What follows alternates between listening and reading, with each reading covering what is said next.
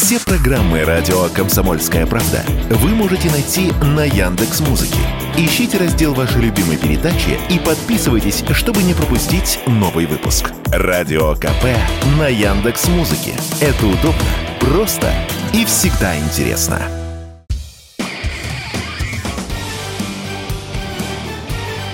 Говорит полковник. Нет вопроса, на который не знает ответа Виктор Баранец.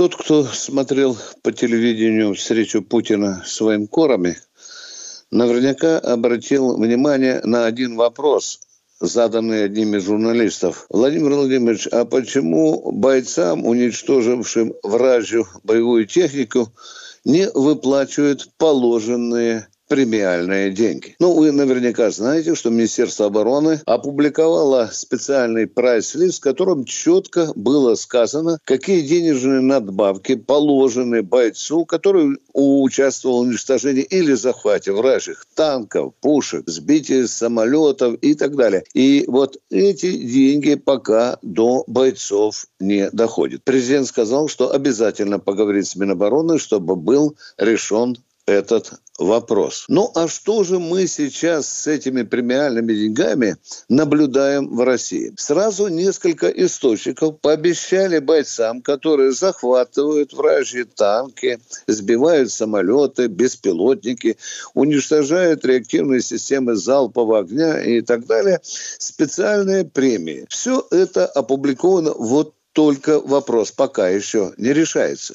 Ну и кто же наобещал нашим бойцам вот эти премии? Начинаем разбираться. Итак, первое. Минобороны. Раз. Дальше подключились губернаторы ряда областей, которые назвали свои суммы. Один из губернаторов, например, объявил, что если будет захвачен немецкий танк «Леопард», то он готов выплатить этим бойцам, участвовавшим в захвате, 3 миллиона рублей. Это раз. Итак, губернаторы. Сейчас это такое поветрие кто больше. Ну, во всяком случае, это полезная, интересная инициатива. Вот только пока вопрос о выплатах пока еще, к сожалению, не решается. Теперь подключилось к этим выплатам и наше шоу-сообщество. Ну, вот, в частности, э, Басков и Лепс, находящиеся в Питере, где они там давали концерт, они публично со сцены пообещали, что готовы платить бойцам по одному миллиону рублей за каждый уничтоженный или захваченный нашими бойцами танк противника. Ну а теперь посмотрите, что получается. Каждый регион имеет свой бюджет, и эти бюджеты, безусловно, разные. И потому получается некая несправедливость. Богатенькие регионы готовы выплачивать из своих бюджетов одни суммы бойцам, другие – другие. Получается несправедливость. Например, если ты призван из Забайкалья и участвовал в составе группы захвата из трех человек танка «Леопард», то тебе положено 3 миллиона. То есть на каждого из трех бойцов по миллиону.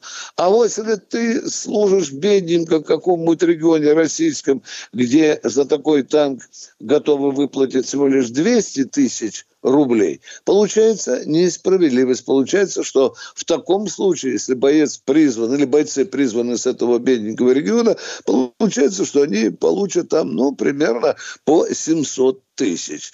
Ну, в общем-то, не очень-то такая, скажем так, удобоваримая несправедливость. И о чем же стоит вопрос? Похоже, что государству нужно установить единые размеры выплат. Собственно, об этом и сказал Путин во время встречи с военкором. Виктор Баранец, радио «Комсомольская правда», Москва. Говорит полковник. Нет вопроса, на который не знает ответа Виктор Баранец.